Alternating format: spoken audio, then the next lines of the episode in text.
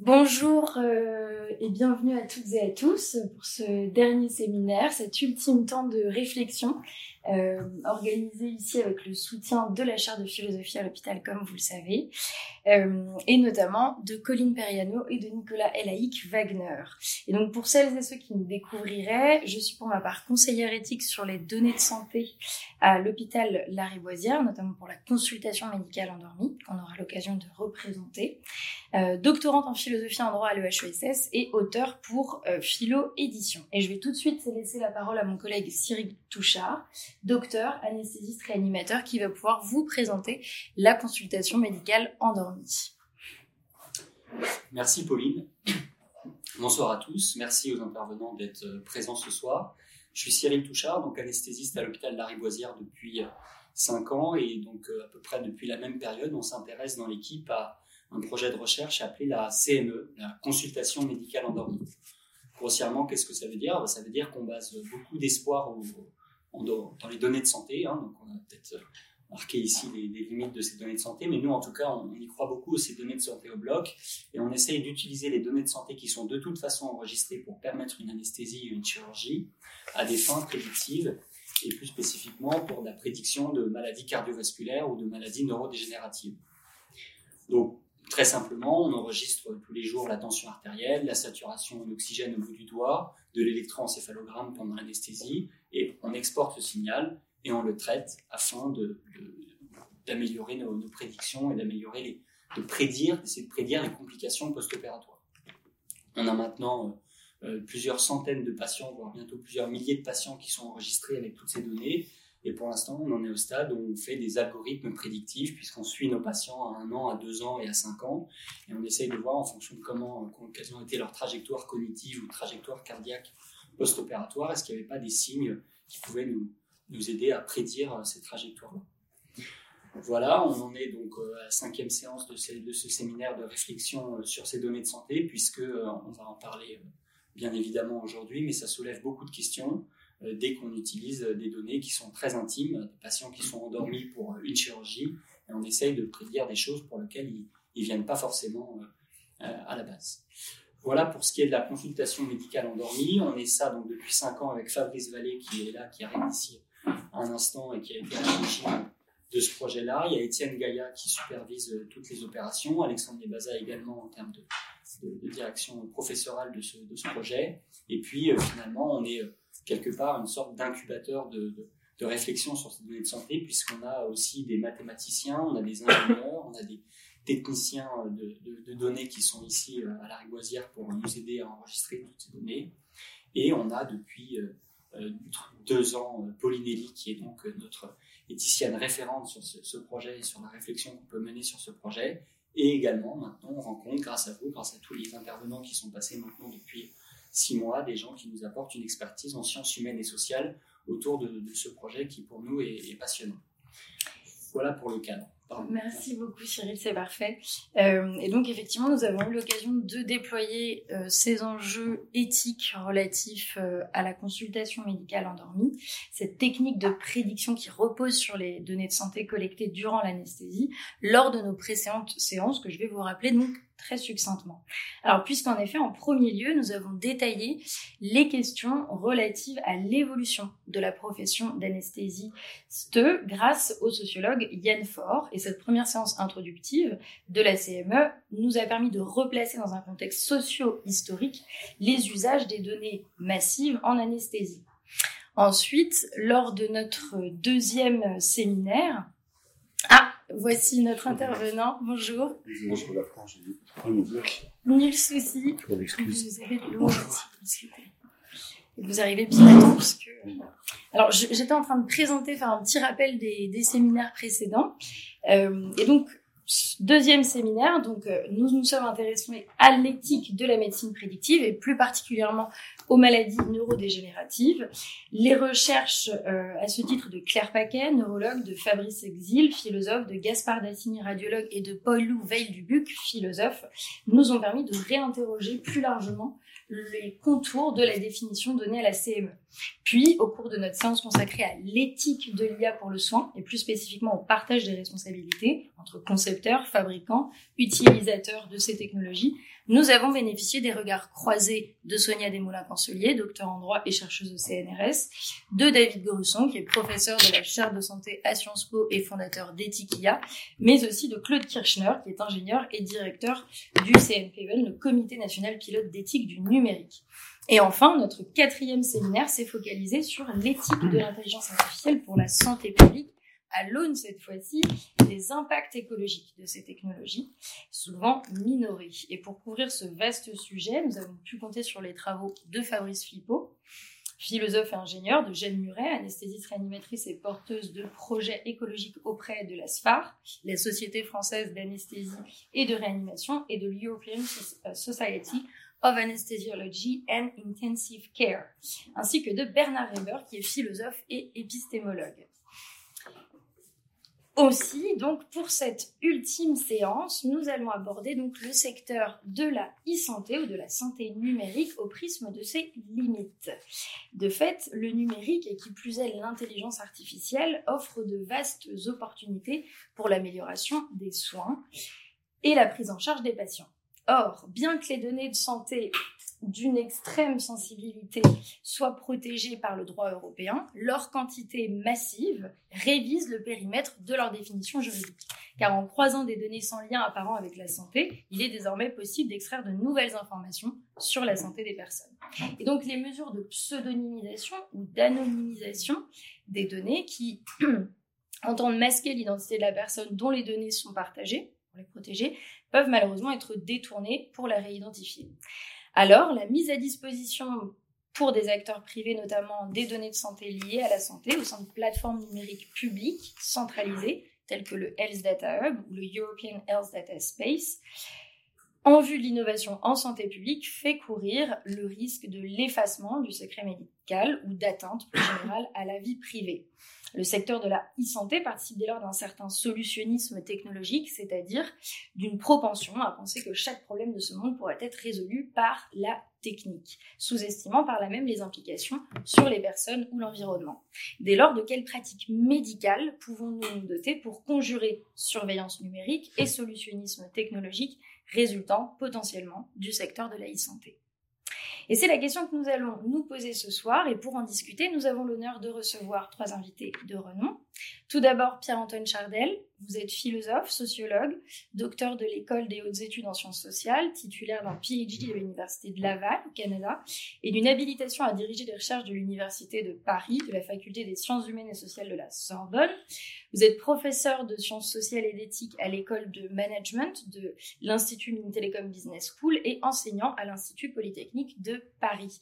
Vous êtes en outre chercheur au laboratoire d'anthropologie politique du CNRS et de l'EHESS et membre du conseil scientifique et de la recherche de l'École supérieure d'art et de design de Reims. Parmi vos nombreuses publications se trouvent Zygmunt Bauman, Les illusions perdues de la modernité en 2013, L'empire du signal de l'écrit aux écrans en 2020, mais aussi Sociophilosophie des technologies numériques, un ouvrage que vous avez coordonné en 2014. Vous êtes en outre le co-auteur d'Espace public et reconstruction du politique en 2015, de Datalogie en 2016, de Transition industrielle et organisation émergente en 2019, ainsi que dernièrement de Corps connectés, figure, fragment, discours en 2022. Ensuite, Roman Hossein Konsari, vous êtes chirurgien, directeur médical du Health Data Hub. Avec votre équipe, vous intervenez dans la stratégie de développement de cette nouvelle plateforme des données de santé en y apportant votre expertise médicale. Vous êtes en effet professeur de chirurgie plastique et maxillofaciale à l'Université de Paris et chirurgien maxillofacial à l'hôpital Necker Enfants Malades. Formé à Nantes et à Paris, vous êtes titulaire d'un master de biologie à l'École normale supérieure de Paris et d'un PhD en développement crânofacial du King's College de Londres. Vous êtes également co-auteur d'ouvrages de référence en médecine tels que Chirurgie maxillofacial en 2016, frontofacial monoblock advancement with internal destruction en 2023, mais également d'un roman Daria, Reza et Kouros vivent en Iran en 2007. Vous êtes enfin l'auteur en 2022 d'une histoire de la déformation intentionnelle des nouveau-nés en France à travers votre livre Le crâne toulousain. Elsa Soupio, vous êtes professeure de droit privé à l'Université d'Angers, chercheuse au centre Jean Baudin. Vous êtes en outre actuellement accueillie en délégation CNRS à l'Institut des sciences juridiques et philosophiques de la Sorbonne de l'Université Paris 1. Spécialisée sur les questions juridiques soulevées par la génétique humaine, vous êtes responsable de l'entrée génétique du Dictionnaire permanent santé bioéthique biotechnologie. Aussi, vous avez écrit en 2014, coécrit, pardonnez-moi, euh, les tests génétiques contribution à une étude juridique. Vous avez en outre assuré le rôle d'une part d'éditrice scientifique du numéro 15 des cahiers droit, sciences et technologies portant sur la génétique et le dépistage prénatal en 2022 et d'autre part de directrice de publication des numéros 5 et 9 de cette même revue s'attachant respectivement aux frontières entre recherche et soins en 2015 et au procès pénal à l'épreuve de la génétique en 2019. Et pour n'en citer qu'un seul, vous avez également rédigé un article pour la revue des contrats en 2019 intitulé Du secret médical à la mise à disposition des données de santé, le Health Data Alors, pour discuter de ces nombreux enjeux, nous allons, Pierre-Antoine, si vous le voulez bien, commencer par votre intervention. Euh, merci beaucoup. Euh, merci beaucoup, Pauline. Et merci à tout le monde pour, pour cette, cette invitation. Euh, je suis très, très heureux d'être, ici et de, contribuer, j'espère, un peu aux, réflexions que vous menez depuis, depuis le début de ce, séminaire. Alors, je vais peut-être prendre quelques, quelques détours et faire quelques pas de côté par rapport au, sujet de, la e-santé parce que je travaille pas spécifiquement dessus, donc je préfère euh, dire les choses très très euh, très directement. En revanche, euh, j'ai beaucoup travaillé sur la surveillance. je travaille beaucoup, bien sûr, sur le numérique d'un point de vue point de vue éthique et et politique.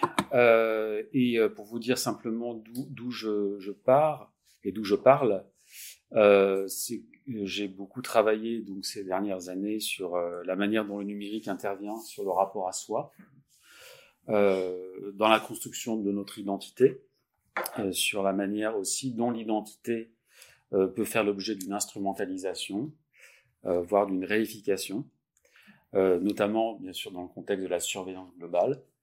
ceci donc aussi bien à des fins politiques que des fins capitalistiques. Et puis, euh, je, je, tiens aussi euh, beaucoup au fait de, de, réfléchir euh, aux technologies numériques en tant qu'elles peuvent contribuer à un élargissement de notre perception. Donc, c'est peut-être là que je vais rejoindre quelques-unes de, vos, de vos problématiques sur la mise en forme des données, voir, voir des données, qu'est-ce qu'elles disent d'un corps, qu'est-ce qu'elles disent d'un individu. Euh, c'est en tout cas un tel jeu d'ambivalence autour des technologies numériques qui me préoccupe euh, dans, mes travaux euh, actuels, ayant à cœur d'insister, alors à la suite de notamment de Bernard Stiegler, pour passer, voilà, euh, à ce terme de, pharmacologie, qui est un, terme qui a toute sa place, bien sûr, dans un lieu comme, celui-ci, qui signifie que le numérique peut être à la fois un poison et un remède le, le pharmacone, c'est à la fois le poison, le remède, en, rappelant euh, la dimension euh, foncièrement pharmacologique du numérique. Euh, alors j'aimerais pour cette courte présentation, je vais essayer de m'en tenir à une quinzaine de minutes, poser des questions suivantes. Dans l'univers des données qui est le nôtre aujourd'hui, à quel mode de donation avons-nous affaire? Quel mode finalement, quel monde les données nous donnent-elles à voir? Et surtout, que vient exprimer cet univers des données d'un point de vue euh, épistémologique? Et c'est à partir de, là que j'aimerais proposer quelques considérations d'ordre éthique. Alors je formule ces questions dans le contexte qui est le nôtre, pour partir d'un peu loin, mais du contexte, disons, de la société technologique, de la conjoncture technologique, où presque tout ce qui relève de l'innovation est censé être nécessairement mieux s'il y avait une, marge d'histoire qui était euh, écrite ainsi. comme si une nécessité historique l'emportait sur l'exercice aussi de notre jugement réflexif. Ce registre dominant est celui qui nous renvoie au flux, au nuage, à la toile, à des données ouvertes, à de l'open data, bien sûr à des données massives, qui seraient comme l'or noir du XXIe siècle. Et avec bien sûr tout l'imaginaire, mais aussi peut-être les fantasmes que ces termes induisent, euh, en générant aussi, et c'est là où je souhaiterais euh, porter mon, propos, en générant aussi une compréhension très spécifique des activités humaines, voire de l'être humain lui-même. Alors pour commencer, euh, je dirais donc que nous avons affaire dans la société numérique à des termes qui renvoient chacun à leur façon à des dynamiques et à des, des processus, à des espaces ouverts censés aller dans le sens aussi d'une démocratisation et d'un partage, d'une intelligence collective, ainsi que dans le sens d'une meilleure compréhension des phénomènes sociaux. D'un point de vue sociologique, c'est très, très marqué historiquement. Euh, l'univers des données, des data, est sociologiquement perçu comme positif dans l'acception euh, scientiste de, ce terme. Et euh, à cet égard, j'aime bien rappeler cet extrait de, des règles de la méthode sociologique de Durkheim en 1894 qui disait traiter des phénomènes comme des choses, c'est les traiter en qualité de data que qui constitue le point de départ de la science. Les phénomènes sociaux présentent incontestablement ce caractère. Alors il y a évidemment beaucoup à, dire euh, de cette conception scientiste du, du fait social, comme si celui-ci pouvait être donné une fois pour toutes, comme si le, le, monde social pouvait être donné d'emblée dans l'amplitude de sa signification. Alors, je dis cela, bien sûr, euh, d'un point de vue un peu, un peu critique, parce que c'est cette euh, mode de donation qui, mérite d'être euh, interrogée. Euh, je dis cela avec néanmoins la conviction que la somme des données que nous produisons chaque jour permet de créer de nouvelles modalités de connaissance d'un monde en devenir. On sait à quel point euh, la visualisation de données permet en effet de traduire des phénomènes en mouvement, euh, par exemple des phénomènes, des dynamiques de sociabilité en ligne, en nous permettant ainsi de mieux voir ou d'appréhender autrement un phénomène qui serait inintelligible sans le recours à une expérience de data visualisation. Ainsi, euh, notamment dans le cadre d'un projet euh, AINER, qui a été mené il y a plus d'une dizaine d'années maintenant, mais qui me paraît très euh, euh, révélateur de ce que une étude en termes de data visualisation permet de générer en termes de compréhension d'un phénomène social. Il s'agissait dans cette étude, Anamia, euh, de, porter un regard sur les modes de sociabilité en ligne de personnes atteinte de, TCA, de troubles de comportement alimentaire. Et dans cette recherche, pourquoi j'en parle, même si c'est un peu décalé par rapport à, l'objet de notre rencontre aujourd'hui, c'est que dans cette recherche, le traitement graphique des données est venu assez nettement transformer la production des informations produites à partir du traitement de, de données. Alors je ne vais pas m'étendre sur, sur ce cas, mais je dirais simplement que en fait, c'est simplement un certain niveau de complexité dans la compréhension euh, du phénomène euh, dit Proana qui a été atteint par ce traitement graphique des données, impliquant des compétences, bien sûr, en termes de design graphique et, et, numérique, ouvrant ainsi, donc ça, on est passé par ce type de visualisation avec euh, bien sûr toutes les compétences adéquates pour, pour cela. Et on a ainsi été engagé dans une interprétation plus fine des phénomènes sociaux engagés. C'est même sur cette base de connaissances qui nous a été permis euh, de considérer que les sites web sont pour les usagers, les utilisateurs atteints de, de TCA, des espaces d'entraide qu'une pure et simple logique de répression finirait par neutraliser, puisque l'origine de cette recherche était euh, en fait des décisions en termes de politique publique qui visaient à stigmatiser en, fait la référence à, à l'anorexie sur les réseaux sociaux. Et l'enjeu de cette recherche a été au, contraire de, de considérer que euh, eh bien il y a des phénomènes de sociabilité en ligne qui étaient euh, euh qui pouvaient être susceptibles d'être euh, vertueux entre guillemets ou, à tout le moins servir de remède pour des personnes atteintes de TCA en sachant, et ça a été l'une des, des, des, conséquences de cette étude, euh, que les participants ne rejettent pas systématiquement les institutions médicales. Il ne s'agit pas de dire qu'il y a la sociabilité en ligne d'un côté des institutions médicales, qu'au contraire, euh, ces modes de sociabilité servaient à euh, produire des liens et des recommandations pour entrer aussi en contact avec, avec des médecins. C'est néanmoins ce type de visualisation, donc des modes de sociabilité en ligne, qui nous a permis de prendre le, le contre-pied d'une je dirais, d'une logique euh, répressive qui consistait à dire, à stigmatiser la référence à l'anorexie sur les réseaux sociaux, ce qui nous a amené à produire certains, bien sûr, des, articles scientifiques, mais aussi des, tribunes avec un engagement euh, politique revendiquant euh, l'importance de la visualisation de données et comment est-ce qu'une visualisation en mouvement euh, permettait d'atteindre une, compréhension plus fine des, problématiques euh, engagées dans cette, euh, dans cette étude? Donc très clairement, ici, la data visualisation a été un moyen euh, de donner à voir ce que l'on ne voit pas, a priori, euh, ni même à percevoir à l'œil nu, bien sûr, euh, en nous engageant à, à, produire des connaissances nouvelles et en intervenant, je fais référence ici à Don Heidi, qui est un philosophe américain de la technique, euh, qui montre comment la visualisation, la, technologie numérique euh, permet euh, de produire euh, un autre mode de perception, d'élargir la perception, en intervenant aussi sur euh, la notion d'intentionnalité chère à l'école phénoménologique. Pour autant, donc s'il y avait bien donation, euh, il y a une donation produite par le numérique. Cette, il me semble évidemment important, euh, et ça, on va sans doute en, discuter tout à l'heure, de considérer qu'une opération technique de donation n'est jamais déliée du fait qu'une donnée n'est rien si elle n'est pas soumise à un travail d'interprétation.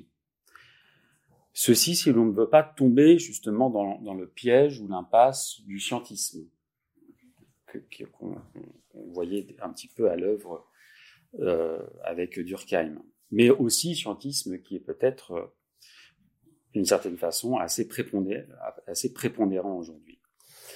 Cette idée qu'une donnée n'est rien s'il n'est pas interprété, en fait, on trouve euh, cet enseignement dans les théories du texte, dans les théories littéraires. Euh, on rencontre notamment sous la plume de, Jean-Paul Sartre, hein, là pour faire vraiment un pas de côté, mais néanmoins que je trouve très, inspirant disant que toute représentation nécessite un lecteur pour, euh, pour la prendre en charge, pour l'interpréter. Donc c'est en ce sens que Sartre euh, écrivait que l'opération d'écrire implique toujours celle de lire comme son corrélatif dialectique. Et plus globalement, on sait que l'émergence de sens, pour, pour euh, avancer dans l'exploration de, notre, idée, que l'émergence de sens ne peut avoir lieu que si nous nous donnons les moyens de développer une culture de l'interprétation. Et j'entends par là un travail d'élucidation d'un sens qui ne se donne jamais d'emblée. Et pour cela, euh, il y a bien sûr des enjeux de design, de mise en forme, euh, qui sont extrêmement importants et qui nous permettent de rappeler que les données sont toujours des obtenues, hein, pour reprendre une expression de Bruno Latour. Et à l'heure où l'engouement euh, pour les big data se renforce un peu plus euh, chaque jour dans une multitude de secteurs, que ce soit politique, l'économie, le marketing, le journalisme, la santé et la recherche, il convient d'éviter euh, ce qu'on pourrait appeler une quantophrénie, c'est-à-dire une, frénésie de, la quantité de données, renvoyant donc à une ivresse de la quantité qui serait pro provoquée par la récolte massive de données. Il me semble aussi important euh, de se rendre attentif euh, au fait qu'une donnée renvoie toujours donc à une mise en forme qui contribue à, la rendre intelligible. Donc, ce que, je disais à l'instant, il y a un design euh, de, des données qui entraîne aussi un travail spécifique de réception euh, qui aussi doit nous inciter à considérer les données en évitant, je dirais, tout fétichisme. Un fétichisme de la forme, un fétichisme de la, de la donnée, c'est des choses que j'ai pu développer dans, certains travaux, euh, en considérant que les données peuvent être comprises comme des bribes d'une individualité, euh, relevant de ce que Gilles Deleuze appelait le dividuel, à savoir des formes éparses du sujet, et non pas le sujet euh, dans, sa, totalité. Alors en termes de santé, on pourrait dire, si je vais sur ce terrain, cela conduit sans doute à poser la question, et là c'est vraiment pour la, pour la discussion, hein, ce sont des hypothèses, à poser la question de ce que des données donnent à percevoir lorsqu'elles sont l'enjeu d'une modélisation, comme dans le cas d'un jumeau numérique, par exemple, et qu'elles sont, euh, et qu'elles sont déliées du corps propre, du corps sensible, je dirais, euh, sachant aussi tout ce qui unit la chair euh, et, et l'esprit. Euh, ce que j'aimerais aussi mentionner, euh, c'est en quoi le numérique intervient de manière assez inédite dans la construction de nos identités en ce sens, le numérique n'est pas une technologie comme une autre, mais génère un type spécifique de, de relation dans le cas des objets connectés, par exemple. Si je, je propose un autre euh, petit décalage. La nouveauté aujourd'hui que nous rencontrons, et ça je tiens à le, à le redire, hein, dans la métamorphose numérique, est que l'humain n'est pas, n'est pas seulement un usager, comme dans une relation euh, homme-machine, mais il devient l'outil de son propre outil. Euh, il devient l'outil de son propre outil pour des finalités qui lui échappent souvent. Le numérique génère en effet un arrière-monde, comme Pauline l'a dit aussi tout à l'heure, et c'était très, très, je pense très présent dans le, cours de vos séances précédentes, euh, un arrière-monde, à savoir un monde qui s'organise autour de l'exploration, de l'exploitation des données de l'individu. Ici, bien sûr, la société panoptique défini par le fait d'être vu en permanence, mais sans savoir qui nous voit, résonne avec force. Euh, L'instrumentalisation de nos données personnelles, ou même notre aliénation à des fins qui nous dépassent, pose, je dirais, de fait, une nouvelle forme d'appartenance à nous-mêmes. Les frontières de la sphère subjective sont conduites à évoluer sous l'effet de la numérisation intensive, tout comme les oppositions aussi entre les valeurs d'autonomie et d'hétéronomie qui sont d'une certaine manière rejoués à l'aune de, la métamorphose numérique. Dans le cas du Quantify Self, par exemple, comme on a pu le souligner dans, cette, dans cet ouvrage, euh, je suis, euh, pourrait dire, je suis en mesure d'être relié à une instance de mesure de mes performances, plus je m'éprouve en tant que sujet, en me sentant capable d'intervenir de manière positive et mesurable sur ma santé. Donc le sujet se sent ainsi libre d'être relié. C'est là où le, le jeu de l'autonomie et de l'hétéronomie se voit euh, en quelque sorte redéfini. Ce n'est pas pour autant, euh, si je me situe, euh, je, vais à un niveau un peu plus méta, ce n'est pas pour autant que l'on doit passer sous silence les différences qui traversent le monde des données entre les métadonnées, entre des métadonnées, des données personnelles et des données sensibles de santé. Des questions d'ordre éthique ne sont pas les mêmes.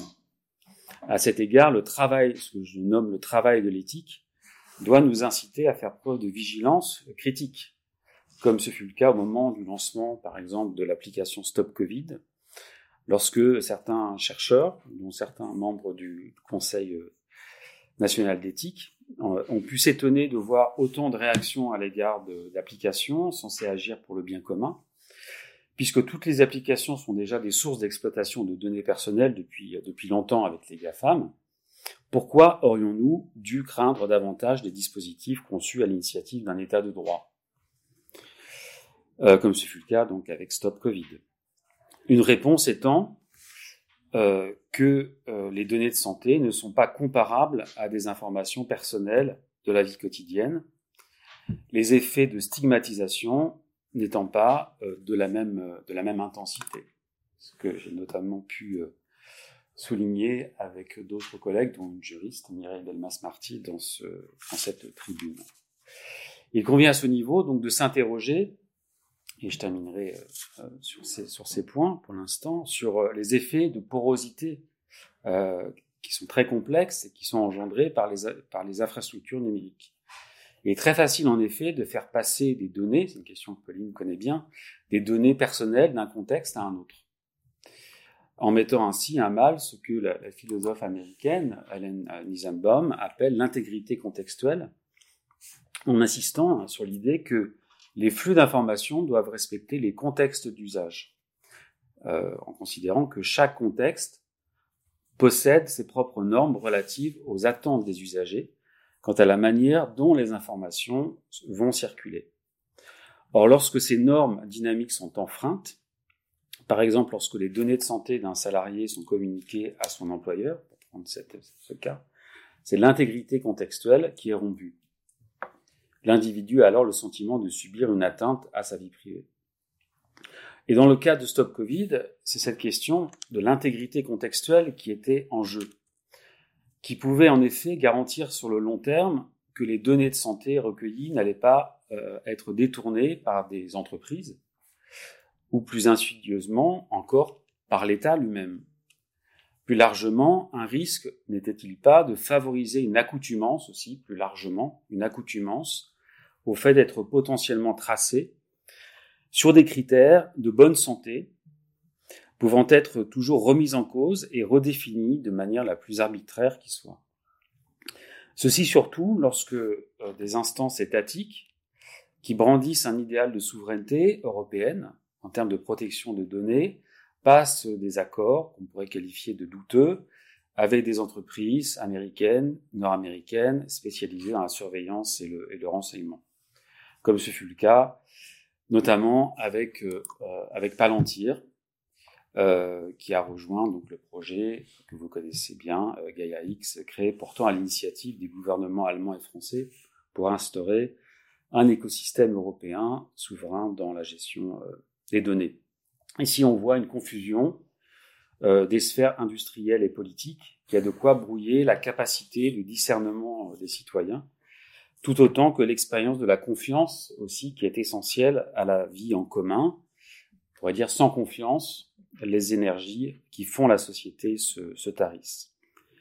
Alors pour, pour terminer sur, sur ce point, je dirais que si nous sommes déjà euh, accoutumés au fait de semer des données par les biais des réseaux sociaux notamment, ou de nos activités en ligne, au fait donc d'être engagés dans une forme de dévoilement numérique quasi permanent, les effets de, les possibles effets de stigmatisation générés par des applications intégrant des données de santé ne sont, ne sont, pas du même ordre. C'est la possible vulnérabilité du sujet qui se voit concerné par la production de critères de bonne santé, surtout lorsque ces derniers échapperont au pouvoir étatique et pourraient être euh, édictés par des organisations privées. La confiance dans l'innovation numérique se gagne, je dirais, ne se décrète pas, elle doit reposer sur des démarches cohérentes et lisibles par le plus grand nombre. Il y a un enjeu éthique et démocratique de, de, premier ordre, qui nous amène en fait à, à, dire et souligner l'importance d'une datalogie, c'est-à-dire d'une sphère des données qui soit euh, reliée, euh, inséparable, je dirais, d'une dimension réflexive, du, du logos. Euh, enfin, au-delà de, ces points de, vigilance que j'ai voulu énoncer, il me semble primordial de questionner une logique aussi qui nous amènerait à privilégier le corps machinisé, euh, mis en données, au détriment peut-être du corps sensible ou de l'esprit qui le sous-tend, la numérisation de nos existences, comme des processus de soins, ne pouvant nier l'importance de l'attention, euh, ou même du temps consacré à l'autre, tout autant que du temps euh, consacré à l'analyse et l'interprétation de données. Un vrai enjeu, selon moi, n'étant pas simplement, euh, je dirais, la surveillance, mais l'influence, la manière dont, dont, la mise en données euh, du corps, par exemple, peut, pourrait ou peut influencer notre perception de celui-ci en cédant euh, au solutionnisme technologique ou bien au contraire, euh, de façon très pharmacologique, en ouvrant euh, sur un art de l'interprétation euh, à l'ère à l'ère des écrans. Voilà, je vous remercie de votre de votre attention et donc je vais terminer là. Alors ce que je viens ce que je viens de, de, de dire fait résonner certains un certain nombre d'éléments que j'aborde dans ces, dans ces quelques ouvrages. Mais je serais heureux de, de continuer à discuter de tout ça tout à l'heure, bien sûr. Merci beaucoup. Ouvrage que je recommande très vivement si vous ne les connaissez pas déjà. Et on va euh, laisser tout de suite la parole euh, à Roman Hossein Pansari. Euh, merci aussi pour ces pas de côté, Pierre-Antoine euh, Chardel, sur euh, notamment les, les, objets connectés en lien avec le, le Health Data Hub, euh, qui nous permettent de faire le lien, effectivement, puisqu'une partie des données des objets connectés peuvent être, à la demande de la personne, référencées potentiellement sur l'espace numérique de santé individuelle, qui, à terme, serait hébergé sur le Health Data Hub, ce qui n'est pas encore le cas. Ah bon ce qui, alors moi j'ai trouvé dans le, la mission de préfiguration du Health Data Hub qui a été donnée en 2020, qu'à terme, euh, page 40 d'ailleurs, cela devait être mis en place, mais euh, peut-être que ça ne sera pas le cas.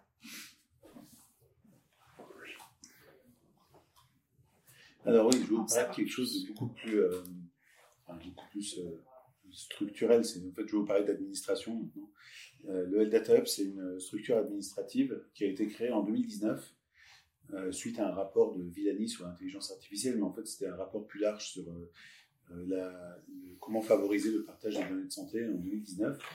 Et donc ce rapport a essayé de pointer certaines limitations et certaines actions qui pourraient, certaines limitations qui existaient, certaines actions qui pourraient favoriser le partage des données de santé. Alors le, constat qui avait été fait à l'époque, c'est que il y a beaucoup de sources de données de santé en France, qu'on a une euh, base de données très euh, unique au monde et, euh, peu exploitée qui s'appelle le SNDS, on reviendra dessus, le Système national des données de santé, qui sont les données de la Sécu. En fait, on est un des, seuls pays au monde à avoir un seul régime, de, quasiment un régime unique d'assurance pour, tous les, citoyens. Et donc ce régime d'assurance a euh, un, ensemble de données qui, en gros combine tout ce que, tous les actes qui sont faits dans les hôpitaux, qui sont effectués dans les hôpitaux, et tous les médicaments qui sont achetés par les Français. Et donc ça, c'est une, une, source de données euh, très riche qui est gérée par la Caisse nationale d'assurance maladie et qui pourrait euh, servir à faire progresser beaucoup la qualité de la prise en charge de, des patients et la gestion des politiques publiques, mais qui est sous-exploitée.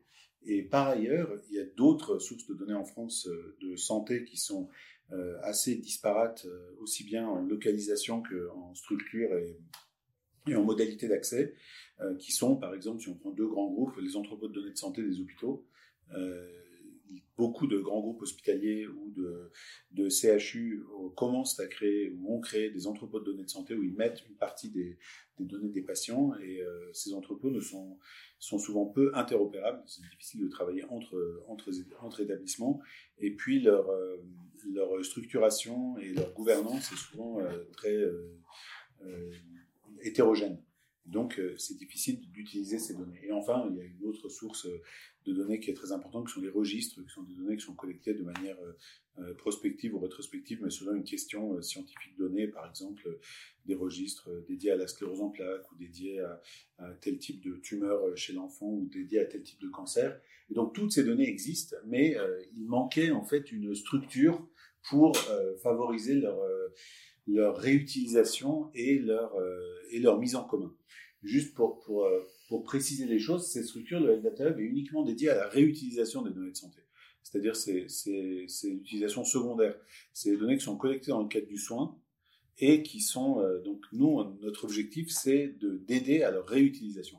Donc tout ce qui est dossier euh, médical personnel, tout ça, ça n'a pas de rapport avec le health data. En fait, le, le, le, le dossier de soins individuels des patients n'a aucun rapport avec le health data. Donc il y, a, les données, il y a les données de santé primaires qui sont un autre euh, un autre champ des données de santé, et puis la réutilisation secondaire des données de santé, par exemple euh, des données rétrospectives sur euh, l'insuffisance cardiaque couplées aux données du système national des données de santé de la Sécu. Et donc la solution qui avait été préconisée par en 2019 par suite au rapport Villani et qui a, qui a, amené à, la création du Health Data Hub, c'est d'avoir un endroit euh, bien identifié où les gens peuvent s'adresser pour euh, construire des projets liés aux données de santé. Donc c'est la notion de guichet unique. Donc ça, pourquoi? Parce que en fait, le chemin d'accès aux données de santé est très compliqué en France. On va le voir après, mais il y a deux, des deux portes à franchir qui sont le CESRES, qui est un comité d'éthique, et la CNIL, qui, qui, qui régule les, les, questions de sécurité. Et techniquement, pour quelqu'un qui n'est pas vraiment expert, c'est impossible en fait, d'accéder, par exemple, aux données du SNDS en passant ces deux barrières. Donc il y a besoin d'aide de, pour, co-construire les projets avec les porteurs de projets. Parce qu'aujourd'hui, c'est vraiment, à la fois en termes de technicité du, du dossier à construire et en termes de délai d'accès, c'est quasiment, euh, c'est souvent des blocages à des thèses ou ou à des, ou à des projets industriels. Ensuite, euh, il faut une plateforme euh, sécurisée à l'état de l'art pour travailler sur, sur ces données. Par exemple, pour mettre les données de deux CHU plus du SNDS ensemble et les chaîner, ça demande un niveau de sécurité élevé. Et ça, ça n'existait pas en France avant la création du LDTUB. Il n'y en avait pas de structure où on pouvait prendre des données de Besançon et de Nice par exemple sur euh, telle maladie euh, du sang, euh, tel cancer, et les chaîner avec les données de la Sécu. Et puis, il faut aussi des, informaticiens pour faire ce chaînage. Et puis, le dernier point qui a été ajouté à cette première, cette préfiguration du Data Hub, c'est d'avoir aussi des données dans le Data Hub, pas beaucoup, mais, des données un peu représentatives, qui, ce qu'on appelle le catalogue, et en fait, qui sont certaines données qui sont pré-traitées, qui sont disponibles pour être facilement chaînées entre elles et chaînées avec le SNDS, par exemple, notamment une copie de ce fameux SNDS qui serait dans l'espace du hub. Il n'y est toujours pas pour des raisons, euh, un blocage de la CNIL, mais théoriquement il devrait y être. Euh, et d'autres bases, comme par exemple la base nationale euh, des maladies rares, la BNDMR, ou d'autres éléments, par exemple d'entrepôt, par exemple une petite partie euh, scientifiquement intéressante d'un entrepôt de, des données d'un service de cardiologie particulièrement intéressant sur lequel on peut travailler et le mettre dans l'espace du hub pour qu'après, si un autre centre veut répondre à une question rapidement avec un chaînage SNDS, il puisse le faire. Donc le hub, c'est un guichet unique, une plateforme sécurisée et un catalogue qui est certes pas exhaustif, mais qui contient certaines choses qui peuvent permettre de répondre à des questions euh, préliminaires ou même au cours des questions. Alors, ensuite. Donc le, contexte général de création du hub, en fait, je vous l'ai déjà, un peu, peu dit, au niveau national, euh, il, y a, une augmentation des demandes d'accès à ce fameux SNDS, avec une augmentation des projets soumis au, CSRS et à la CNIL, et euh, c'est lent et compliqué pour y arriver. Et, euh, et le, la plateforme actuelle d'accès à ces données, si on se focalise uniquement sur le SNDS, qui est en fait le cœur du travail du Health Data Hub. Si on se focalise sur ce SNDS, le, portail actuel de, la CNAM euh, permet très peu d'utilisation de, nouveaux outils. Donc, euh, même lorsqu'on franchit les, euh, les, différentes étapes pour accéder à ces données, on ne peut pas, par exemple, développer un nouvel algorithme et l'utiliser sur le portail de la CNAM. Pour des raisons de sécurité, c'est pas possible. Donc, le, le, le permet, par exemple, de développer un algorithme de minage du SNDS et d'identifier certaines pathologies au sein de cette base en utilisant euh, cet algorithme sur une partie de la base de la CNAM pour identifier, je sais pas, par exemple, les patients diabétiques avec telle caractéristique. Juste un, petit aparté, la, base de ce fameux SNDS qui est si précieux et si, si important pour nous, en fait, il n'y a, pas vraiment de diagnostic dedans, il n'y a aucun compte rendu, il n'y a rien, il y a juste les actes. Donc, euh, pour identifier des, maladies, il faut utiliser des moyens détournés. Donc, il y a tout un travail d'algorithmique à faire pour aller rechercher, euh, par exemple, euh, des patients qui ont un cancer X ou Y. Parce qu'on sait uniquement que Jean-Pierre Durand, il n'y a pas son nom, mais un, un, patient X à Besançon a fait 18 radios de thorax, a eu telle chimiothérapie et après est décédé de quelque chose. Mais on ne sait pas ce qu'il a, on n'a pas le compte rendu des radios ni son diagnostic. Donc, euh, il faut construire des algorithmes pour aller euh, croiser des données et les repêcher au sein du SNDS ou croiser les données du SNDS avec euh, des données hospitalières, par exemple, pour augmenter le, sens des données. Et, et puis, ça, on va en parler après, mais ça, en 2019 et maintenant encore plus, il y a tout un, toute une initiative européenne pour créer aussi un espace européen de données de santé. Je pense qu'il y a une diapositive dessus. Donc, le contexte général, à la fois en France et en Europe, c'est un, intérêt euh, croissant pour les demandes d'accès aux données de santé. Et donc, on, répond à, un besoin de société. Et, euh, effectivement, lors, de la mission de préfiguration du hub, il est apparu que cette notion de guichet unique avec cette facilitation d'accès au SNDS était une réelle demande à la fois des, des organismes de recherche publics, des soignants et des, organismes, des structures privées qui aussi peuvent éventuellement, sous certaines conditions, avoir accès à ces données. Alors, l'usage, secondaire des données de santé, euh, à, quoi, ça peut servir?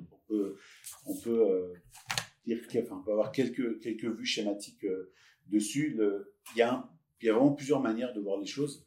En tant que soignant, la réutilisation des données de santé, c'est vraiment quelque chose qui est au cœur de, de notre activité et de l'amélioration de nos pratiques. À peu près toutes les décisions qu'on prend sur le, qu'on considère être evidence-based, c'est-à-dire basées sur des preuves, ces preuves, elles sont construites à partir de l'usage secondaire de, données de santé, donc euh, des études rétrospectives sur, euh, sur des grosses cohortes ou des, ou des études euh, prospectives sur, aussi sur des données de santé. Donc, à partir de ça, on peut à la fois améliorer nos pratiques d'un point de vue soins, mais aussi améliorer les politiques publiques et, et euh, diriger les investissements. Et une des, une des, euh, des illustrations les plus euh, criantes de, ce besoin qu'il y avait de favoriser l'utilisation des données de santé, c'était durant le Covid.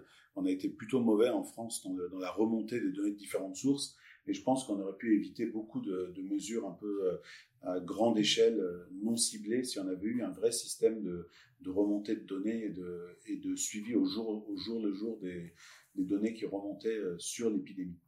Et, euh, donc cette, cette, cette, cette augmentation de la, de la, de la demande d'accès secondaire aux données, c'est quelque chose qui répond à la fois à des, questions de soins, d'amélioration des soins, à des questions d'amélioration des politiques, et puis aussi à un enjeu financier sur lequel on pourra revenir parce que ça intéresse aussi, euh, bien sûr, l'industrie d'accéder aux données de santé.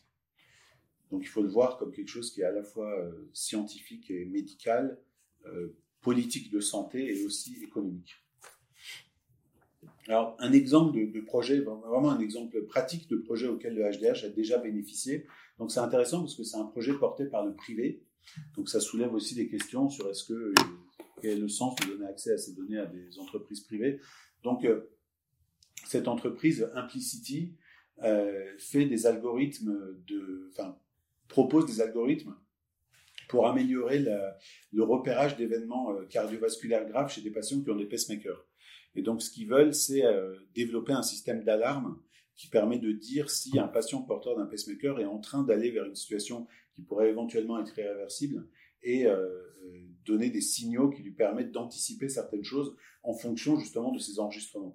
C'est les ce même type de problématique se retrouve par exemple dans l'analyse des signaux EEG où on cherche à trouver des, marqueurs précoces d'événements qui vont arriver plus tard et quand ils arrivent, peuvent avoir des conséquences graves.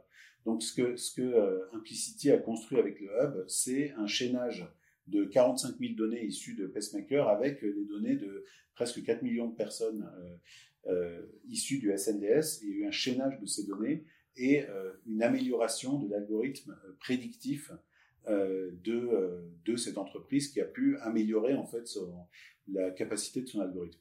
Alors vous, vous, direz quel est le quel est le sens en termes de service public de ce projet? Alors ça, ça rejoint une des bases un peu euh, du du hub, c'est que l'accès aux données du SNDS ou à d'autres données du catalogue, par exemple, n'est pas conditionné au fait que le porteur de projet soit public ou privé. Des entreprises privées peuvent accéder aux données de santé du hub euh, sans euh, contrepartie économique particulière si le CESRES, qui est le comité euh, scientifique et éthique, juge que leur projet est d'intérêt général. Donc, une fois que c'est passé par le CESRES et a été évalué par le CESRES, qui est indépendant du hub d'ailleurs, ces entreprises peuvent travailler. Donc, on définit des contreparties qui sont pas forcément financières. Ici, la contrepartie, c'était que les 45 000 données de pacemaker apportées par Implicity allaient secondairement intégrer le catalogue du hub être mise à disposition de tous les chercheurs et de tous les, porteurs de projets qui voudraient après travailler sur cette base, par exemple.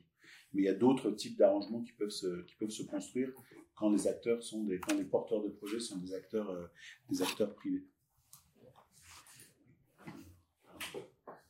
Ensuite, donc le, Donc le hub a été, a été, euh, a été lancé en 2019 et pardon, le hub a été lancé en 2019 et, euh, et, donc ça fait à peu près ah oui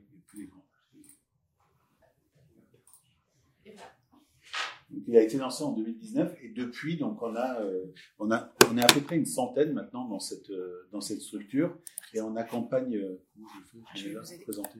Oui, tout à fait. Alors, Comme tout ça. en bas. Je peux poser une question Oui, sûr. Oh, ah, peut-être après. Oui, après, si vous voulez, comme vous voulez.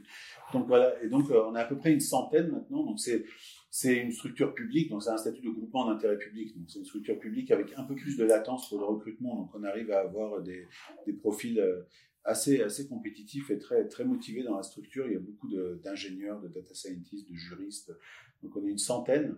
Euh, et on accompagne maintenant euh, 80 projets, dont 61 à la date de, je crois que ça devait être en janvier que cette, euh, cette présentation a été, a été mise à jour, euh, utilisent la plateforme technologique. Et c'est des projets qui, sont, euh, qui viennent de partenaires très divers, principalement institutionnels, mais aussi privés, administratifs, euh, des structures de recherche. Et, juste pour préciser, donc le, le Hub ne fait pas de recherche en soi sur les données, donc c'est pas du tout nos missions. Il y a l'INSERM, le CNRS pour ça. Nous, on, donne, on facilite l'accès aux données. Et on peut éventuellement faire un peu de recherche pour euh, construire des outils euh, de saisie de données, si un porteur de projet en a besoin, ou des algorithmes d'exploration, par exemple du SNDS. Mais euh, dans, les, dans les projets qui viennent vers nous, il faut qu'il y ait une partie analyse de données et scientifique dans le, dans le projet du porteur de projet. C'est pas nous qui faisons la partie traitement de données, en fait. Donc c'est vraiment une structure de facilitation d'accès aux données. Donc on a, on a au niveau national, on a, on a je vous donnais un ou deux exemples de ce qu'on a mis en place au niveau national. Et au niveau international, en fait, le, je commencer par le niveau national. C'est pas sur cette diapositive, mais, mais c'est pas, pas très grave. Au niveau national, une de, un exemple de, de quelque chose qu'on a réussi à mettre en place, c'est pour revenir aux entrepôts de données de santé. Euh, on avait considéré dès le début que c'était une source de données très importante. Euh, il y a encore deux ans, il y avait un projet de soutien au niveau national des entrepôts de données de santé qui était d'à peu près, euh, c'était entre 3 et 5 millions d'euros qui voulaient être débloqués. Donc c'était vraiment très faible. Avec le Hub et d'autres structures euh, ministérielles, il y a eu un gros lobbying pour, amener à une prise de conscience que c'était l'une des sources les plus riches de données de santé en France. Donc maintenant, il y a un plan de 50 millions d'euros qui a été débloqué pour soutenir des différents entrepôts de données en France, avec un appel à manifestation d'intérêt dont les lauréats ont été euh, désignés aujourd'hui d'ailleurs, cet après-midi à Paris Santé Campus. Donc il y a, il y a 10 structures qui ont été sélectionnées et euh, des, des, CHU, euh, des groupements hospitaliers, dont l'entrepôt va être soit consolidé, soit accompagné, avec l'idée de fond que les entrepôts de données de santé, c'est un bien public et qu'il faut essayer de, construire des politiques publiques pour les soutenir et de, qui ne s'embarquent pas dans des, modèles de valorisation économique qui sont souvent très compliqués à construire. Donc c'est un peu le rôle de l'État de, soutenir ces entrepôts. Donc ça c'est une première, euh, première enveloppe et on espère que ça va aller plus loin et qu'il y aura la même chose par exemple avec les registres. Donc ça c'est une des grandes, une des grandes euh, un des grands projets qui a abouti web. Au niveau international maintenant, euh, il y a un projet en ce moment en cours de construction d'un espace européen des données de santé qui ressemble beaucoup en structure au Health. Guichet unique, plateforme technologique, catalogue, modalité d'accès. Et euh, c'est nous qui avons remporté euh, l'appel d'offres pour euh, structurer le HDS. Donc c'est le Health avec un consortium qui mène le consortium de structuration de HDS. Donc c'est en cours et en parallèle, il y a un nouveau règlement sur, sur la réutilisation des données de santé qui est aussi en cours de formalisation et qui est plutôt, euh, plutôt révolutionnaire et plutôt, euh, euh, enfin, qui contient un, autre sens en tout cas, et va plutôt dans le bon sens. Et donc ces deux, ces deux initiatives ensemble vont très probablement amener à la création d'une plateforme type Data Hub, mais niveau européen, on pourra faire ce qu'on fait maintenant entre Nice, Besançon et Brest, on pourra le faire entre Helsinki, Lisbonne et Munich, par exemple, avec un peu les mêmes principes de, de partage de données. C'est le règlement de mai 2022. C'est ça. Et, ok. Ouais. Alors, vous me dites s'il faut que je, je conclue, hein, parce qu'il me reste combien de temps Oh, non, non, allez-y, si vous avez encore 5 minutes. Ok, donc, donc le, le- Par exemple, ça, ça c'est le travail qu'on a fait avec les, avec les, euh, les euh, établissements de santé pour le, les entrepôts de données de santé. Donc, les entrepôts de données de santé, des, c'est des structures qui existent dans beaucoup d'établissements. À la PHP, nous, on a un ODS qui fonctionne très bien. Euh, mais il y a d'autres établissements qui étaient vraiment en cours de structuration de leur entrepôt. Et souvent, les entrepôts étaient des, bunkers un peu isolés les uns des autres. Ils n'avaient pas été construits pour interagir dans l'avenir entre des grandes structures comme euh, la PHP, la PHM, euh, Bordeaux, euh, Nantes ou Nice. Donc l'interopérabilité n'était pas anticipée. Et au niveau interne, le, le, traitement, la structuration, l'expertise qui avait été injectée était aussi très hétérogène parce que souvent la gouvernance était, euh, très différente. Parfois, il était à l'initiative de pharmaciens, parfois à l'initiative de médecins, parfois à l'initiative d'administratifs. Donc, les contenus étaient très variables. Et, donc, cette structuration des EDS a été un, de nos grands travaux collaboratifs avec, euh, avec différents établissements hospitaliers et qui s'est accompagné de ce travail de lobbying qui a amené à débloquer ce budget de 50 millions d'euros. Et donc, hier, on a, a eu les lauréats qui ont été désignés et je pense que c'est juste une première étape dans la, prise de conscience que ce type de structure, qui est l'une des nombreuses sources de données de santé en France, est vraiment un bien public euh, qu'il faut soutenir et valoriser le plus possible. Alors, et donc, le, le, le ce travail qu'on a fait avec les entrepôts de données de santé a été, euh, a été euh, entamé avec la réflexion autour de ce que nous pensons devrait être idéalement un entrepôt de données de santé. Donc, on a fait des consultations, on a discuté avec les différents entrepôts, on a interrogé des, des, euh, des, structures équivalentes européennes. donc, on a, on a, maintenant une documentation sur, euh, c'est un exemple, de ce qu'on pense être à la fois le, l'entrepôt euh, optimale en termes de fonctionnement, mais aussi le, les étapes de mise en place d'un entrepôt de données de santé. Et là, vous voyez les différentes, les différentes étapes de cadrage. Et donc, il y a certains établissements qui avaient déjà un entrepôt, mais d'autres avec lesquels on a commencé, par exemple avec l'APHM, on a commencé tout au début dans, le, dans, leurs étapes de cadrage, on les accompagne dans la mise en place de l'entrepôt. Vous voyez que ça se termine avec euh, mise au catalogue du HDH, mais ça, c'est pour, pour clarifier ce point. Euh, c'est quelque chose qui, avait été très euh, controversé au début de la création du le, avec l'idée d'un organisme qui absorbe en fait les données de santé de l'ensemble des, établissements en France. Mais ce que je vous ai dit au début, c'est sur la structure du catalogue, c'est que c'est plutôt un échantillonnage, un échantillonnage ciblé sur des données qui sont scientifiquement pertinentes et dont la, la réutilisation à grande échelle peut être justifiée. Donc à chaque fois qu'on travaille avec un entrepôt, on discute de savoir quelle petite partie pourrait de manière pertinente intégrer le catalogue du HDH. Et ça représente un tel travail d'anonymisation et de structuration des données que de toute façon ça peut considérer une, ça peut ne concerner qu'une petite partie des données de, de, tout, euh, tout entrepôt ou de tout registre. Alors, ça, ça... Attendez, qu'est-ce que c'est des positifs, parce qu'elles ont été refaites il n'y a pas longtemps. Oui, alors en ce qui concerne le droit, donc ça c'est plutôt, je pense qu'on va en parler après dans l'intervention suivante,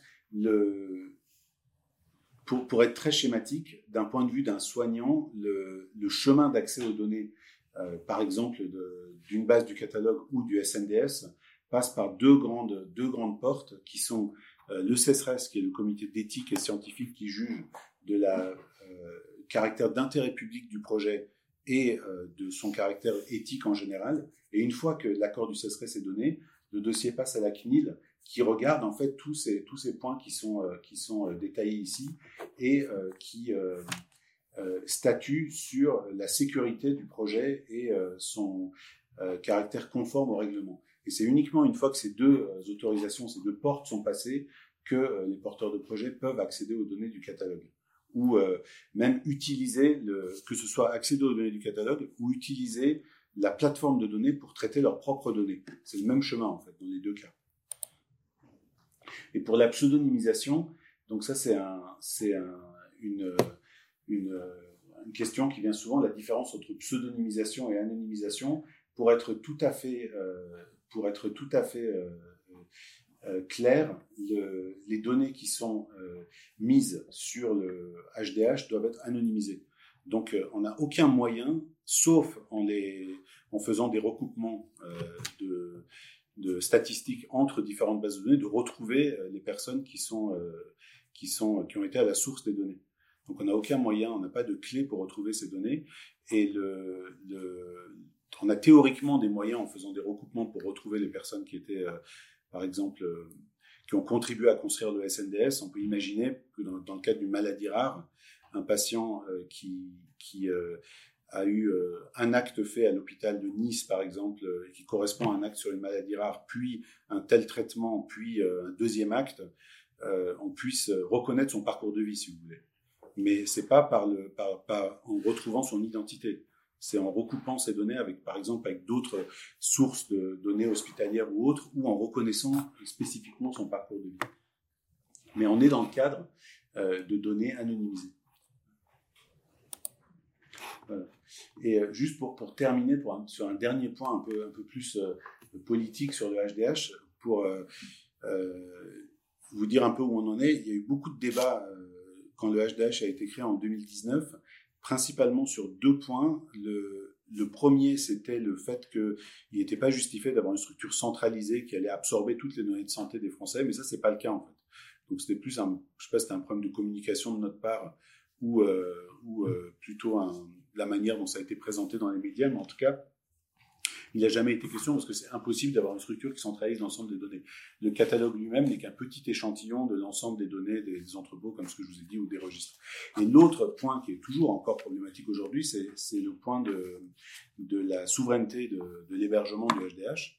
Donc ça, c'est un, sujet, pour moi, c'est un sujet qui est très, euh, un peu tordu et compliqué, mais en tout cas, notre plateforme est opérée par Azure, qui est une filiale de Microsoft, les, euh, les serveurs d'Azure sont en France et euh, le contrat avec Microsoft a été, euh, disséqué par une ribambelle de juristes et moi, il me semble correspondre à quand même quelque chose d'assez sécurisé, de totalement sécurisé en termes d'hébergement. Mais sur le principe, la CNIL aujourd'hui estime encore que nous ne pouvons pas avoir une copie du SNDS sur notre base.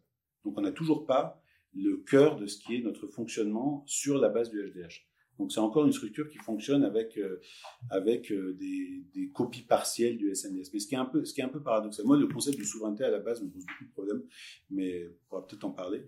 Mais euh, on a eu plusieurs fois la quasi-totalité du SNDS sur la base du HDH. Ce qui bloque, c'est de dire sur le plan politique, d'ailleurs maintenant c'est même admis de manière publique par les différents représentants politiques, qu'ils n'ont pas envie de dire qu'ils ont accepté de mettre la copie du SNDS sur la base du Par contre, on a déjà mis 98%, 97%, 96% plusieurs fois pour faire du chaînage.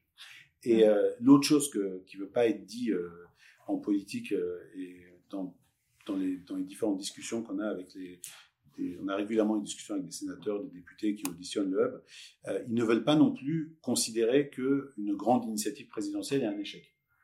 Donc euh, maintenant, ce qu'ils cherchent à faire, c'est mettre la copie du SNDS sur le hub, mais peut-être 98%, 97%, sans dire que l'accord complet a été donné, pour qu'on puisse quand même travailler, parce que tout le monde sait que ce blocage est plus un problème politique qu'un réel problème de sécurité.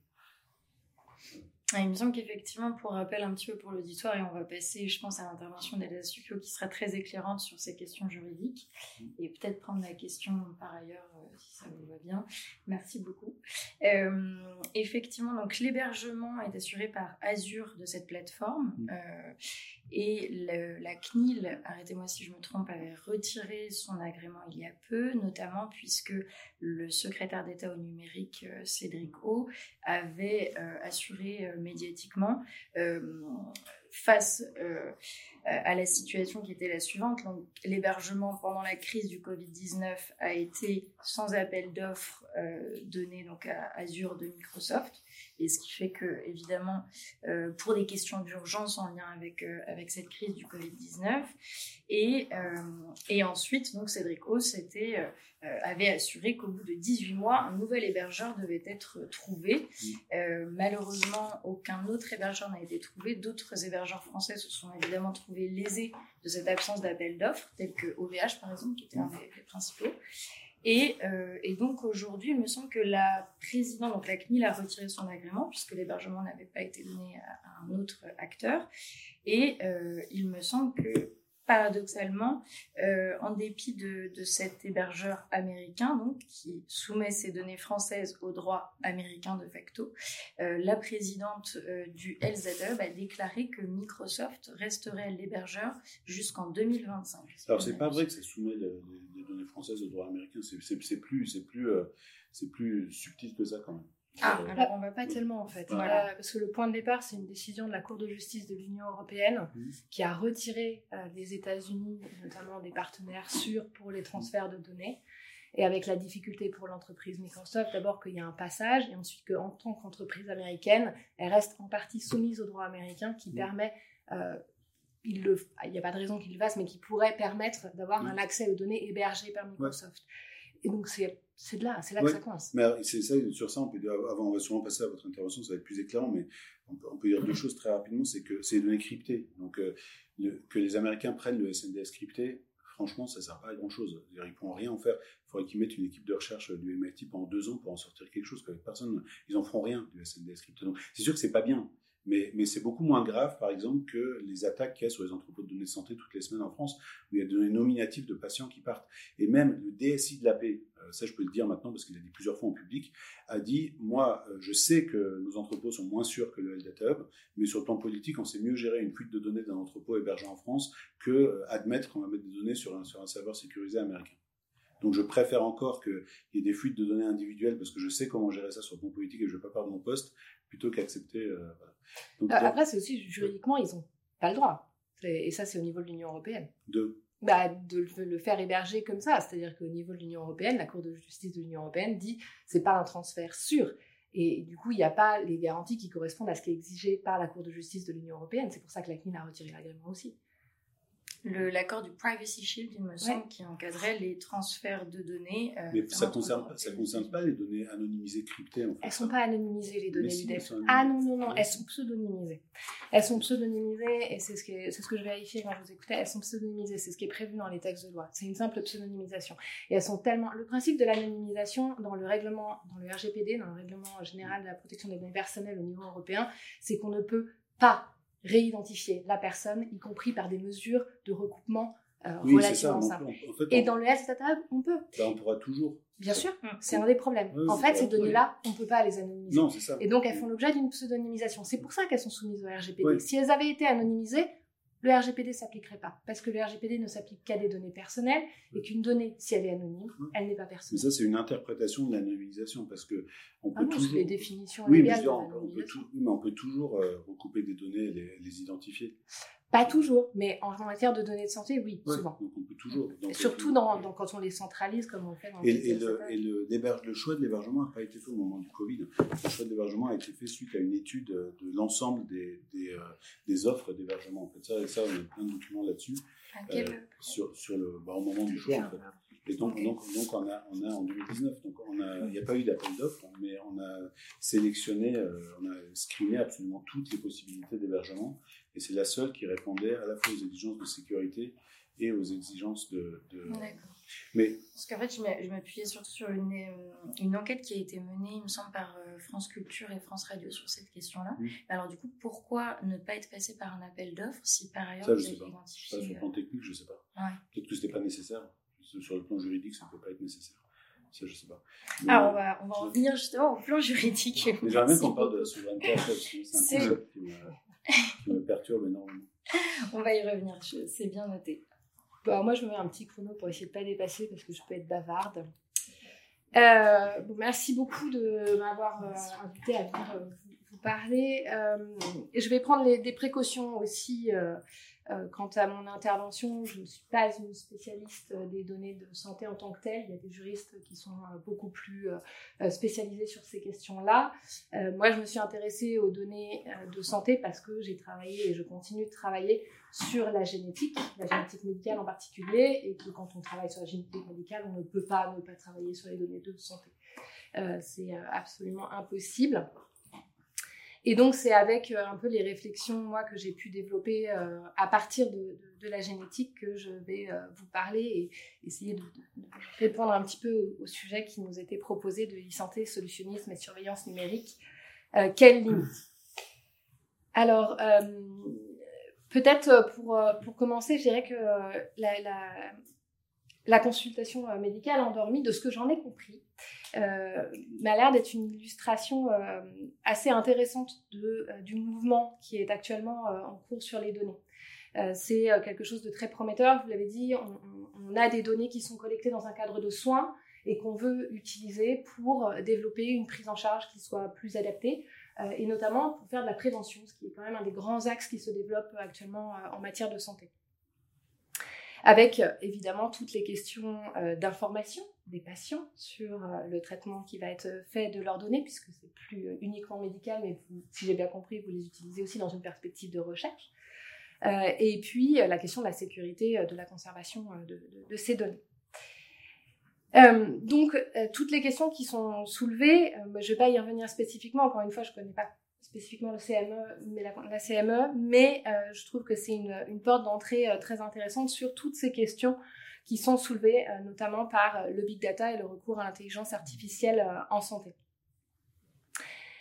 je vais juste essayer de faire un tout petit pas de, côté pour vous expliquer du point de vue juridique la complexité de la chose. C'est compliqué parce que on a en fait dans un premier temps eu deux corps de règles qui se sont développés en parallèle. Il y a eu tout le corpus qui s'est développé pour encadrer l'activité médicale, que ce soit l'activité de soins ou l'activité de recherche. Euh, et le développement aussi d'un corpus pour les banques euh, d'échantillons biologiques. Euh, qui, a été à part entière. Mais il y a eu un autre mouvement qui est assez indépendant du droit de la santé à l'origine, d'encadrement, cette fois-ci, des données et des données personnelles, avec un besoin qui s'est fait sentir dans les années 70 en France, et c'est comme ça qu'est apparue la loi informatique et liberté, qui était sur des questions de recoupement de fichiers, justement, et de l'impact euh, euh, politique que ces recoupements de fichiers pouvaient avoir. Et ce que j'entends ici par impact politique, c'est la possibilité finalement de porter atteinte aux mécanismes démocratiques en permettant une surveillance des citoyens qui serait de nature à les restreindre dans leur liberté d'expression et donc à entraver le mouvement démocratique. Très éloigné des questions médicales, donc a priori.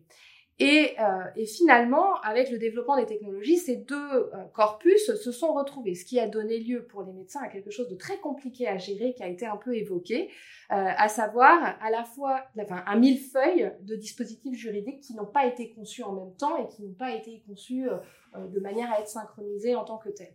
Et donc il y a eu tout un mouvement de réforme qui a commencé, il y a eu la loi Jardé, il y a eu qui a été mise en suspens avec le règlement européen qui était en préparation.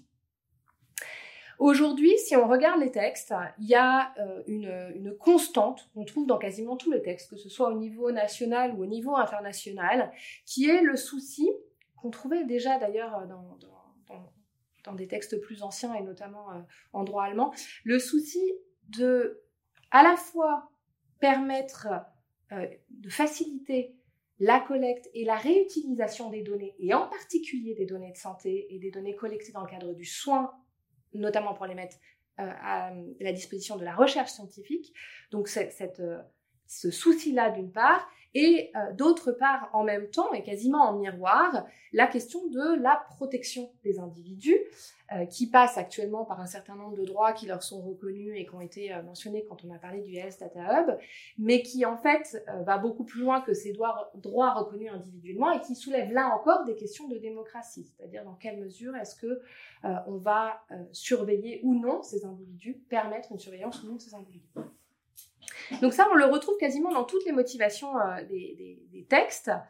et les dispositifs juridiques qui sont mis en place, finalement, essayent de trouver une sorte d'équilibre entre, entre ces, deux aspects. Alors, si j'ai essayé de, prendre un peu la thématique qui nous était proposée sous ces deux angles, un angle euh, plutôt euh, positif et puis euh, les, du coup l'angle plus réservé des limites. Ce qui fait un peu le, en fait, le lien entre vos deux, vos deux interventions. donc on a un dispositif juridique qui petit à petit essaye de mettre en avant les, les atouts de cette numérisation en santé et là-dessus, euh, il me semble que la génétique a notamment été euh, très euh, un élément moteur puisque dès 2007, il y a des grosses entreprises américaines en l'occurrence, mais pas que. Il y avait aussi des entreprises implantées en Europe qui ont proposé des tests génétiques au grand public et qui, par ce biais-là, se sont mis à collecter énormément de données génétiques et qui, par la suite, ont conclu des contrats pour transmettre ces données à des entreprises pharmaceutiques privées ce qui avait été très critiqué par les utilisateurs, y compris les utilisateurs américains, et qui a conduit à, revoir les contrats.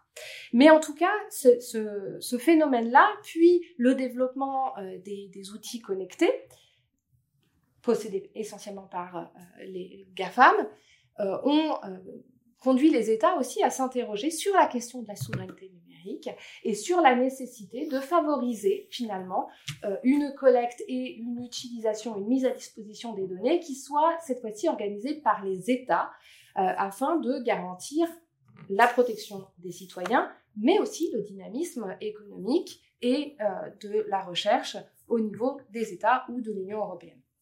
Et donc, dans les atouts qui sont, euh, qui sont à mettre au crédit de cette numérisation, il y a tout d'abord évidemment le souci de favoriser la santé. Euh, favoriser la santé à un niveau individuel et c'est tout l'enjeu du développement de l'espace numérique euh, en santé. On veut favoriser un meilleur suivi, on veut favoriser la communication entre les patients et le personnel médical, mais aussi entre les professionnels de santé entre eux, éviter les déperditions euh, de données et donc favoriser aussi tout un tas d'actes de prévention avec l'idée éventuellement à terme de faire de la prévention ciblée via l'espace numérique de santé. Donc ça, ce sont des, outils qui sont euh, prévus. Cet euh, objectif-là de l'espace numérique de santé, il est clairement affiché dans le Code de la santé publique. Je ne vais pas vous faire des lectures de textes de loi, ça n'a pas un intérêt fabuleux. Euh, c'est aussi favoriser la santé à un niveau collectif avec différentes choses. D'abord, la possibilité de, suivre les pratiques et les différences de pratiques sur le territoire. il y en a eu des exemples assez frappants en matière de gynécologie, notamment sur les différentes pratiques euh, d'une maternité à une autre, pardon. Euh, donc la, mise en question de certaines pratiques, leur réinterrogation, ce qu'on a vu sur la possibilité d'évaluer finalement certains protocoles ou certaines habitudes de, soins, favoriser la recherche en santé évidemment, et le développement de nouveaux traitements ou de nouvelles prises en charge. Là encore, ce sont des choses qu'on retrouve dans les motivations, dans les textes de loi, euh, et qui justifie de euh, faciliter la réutilisation des données collectées à des fins de soins pour des finalités euh, de recherche. À cet égard, il y a une information qui est normalement prévue à l'égard du, patient, sauf si c'est trop compliqué de le recontacter. il y a aussi des dispositifs qui ont été mis en place pour faciliter, parce que des fois, c'est pas facile de pouvoir réidentifier la personne et retourner l'informer. Ce autre atout, évidemment, c'est un atout euh, d'ordre économique. Là encore, à l'échelle euh, euh, nationale, ça va permettre, ce qui a été évoqué tout à l'heure, une rationalisation des coûts, l'identification plus fine des besoins en matière de santé publique, de peut-être procéder à des choix de santé publique aussi sur la base des données qui vont être collectées, de faire des choix aussi en matière de, de moyens à l'outil, à telle ou telle branche et aussi euh, sur le terrain de la sécurité sanitaire avec la remontée des événements indésirables, notamment en pharmacovigilance. À l'échelle internationale, c'est euh, la compétitivité dans le secteur de la recherche et la préservation euh, de la souveraineté nationale dont je vous parlais tout à l'heure. Et donc, on a un peu évoqué, il y a trois instruments essentiels il y a euh, tous les outils euh, d'aide à la décision ou euh, à la gestion ou au suivi des patients comme la consultation médicale. Enfin, il me semble que ça relève de, cet outil-là. il y a l'espace numérique en santé et puis il y a le Health Data Hub dont on a parlé tout à l'heure. Bon, je ne vais pas revenir sur la saga jurisprudentielle autour de l'hébergement du Health Data Hub, on pourra en reparler par la suite. Mais ce qu'on voit en, en fait, avec cette présentation-là, ce qui apparaît en creux, c'est toute euh, finalement l'ambivalence de cette euh, numérisation euh, de, la santé. Ambivalence au sens utilisé par Mireille Delmas-Marty, c'est-à-dire que ces aspects positifs ont leur corollaire aussi négatif ou inquiétant. Et c'est là qu'on aborde les limites. évidemment, derrière l'idée économique, il va y avoir aussi l'idée de rationalisation et de responsabilisation euh, qui euh, va euh, émerger. on peut avoir une approche très objective de la santé et ça va permettre une amélioration du soin en général, mais peut-être que cette objectivation, elle va se faire au détriment d'une approche plus humaniste du soin et de la prise en considération des contingences particulières de ce patient.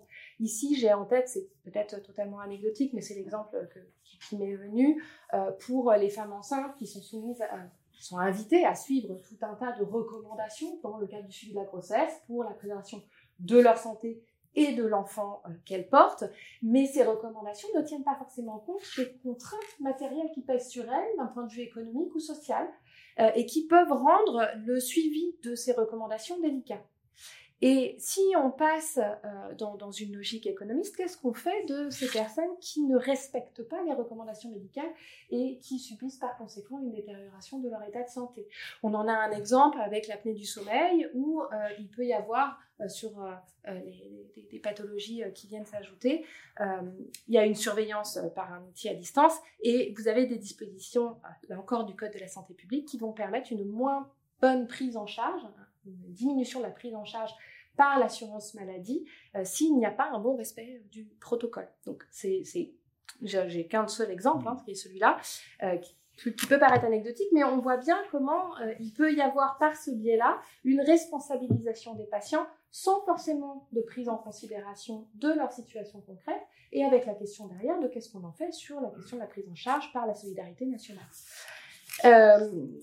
c'est aussi la question, et je vais très rapidement là-dessus, la question de la, surveillance. Alors, euh, la surveillance euh, qui vient quand je, parle de ça, ça pourrait être la, surveillance du patient, mais en réalité, il y a aussi la surveillance des professionnels de santé.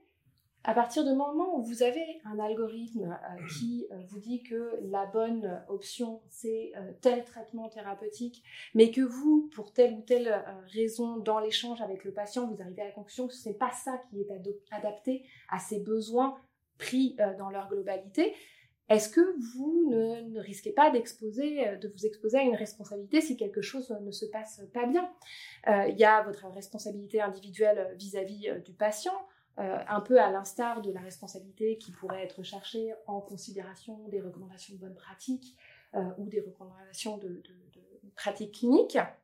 Et puis, plus généralement, votre responsabilité en tant que gardien aussi de, des dépenses publiques dans une zone euh, raisonnable euh, avec un suivi des prescriptions euh, d'une manière générale d'un professionnel de santé. Et puis, bien sûr, la surveillance du patient avec la question du respect des recommandations médicales. Et, et ici, éventuellement, de sa surveillance au-delà des questions médicales, puisque en réalité, les données de santé euh, la première définition, c'est dans le RGPD et c'est une définition qui est très large, toutes les données qui ont trait à la santé. Ici, je souscris totalement à ce que vous avez dit. Euh, une donnée, pour savoir si c'est une donnée de santé ou pas, il y en a, ça paraît évident, et en réalité, il y a plein de données qui sont des données euh, qui vont être collectées par les objets sur la quantité de marche par jour, qui sont censées être des données plutôt ludiques, mais qui en réalité peuvent être réintégrées dans un autre flux d'interprétation, et cette fois-ci devenir des données de santé.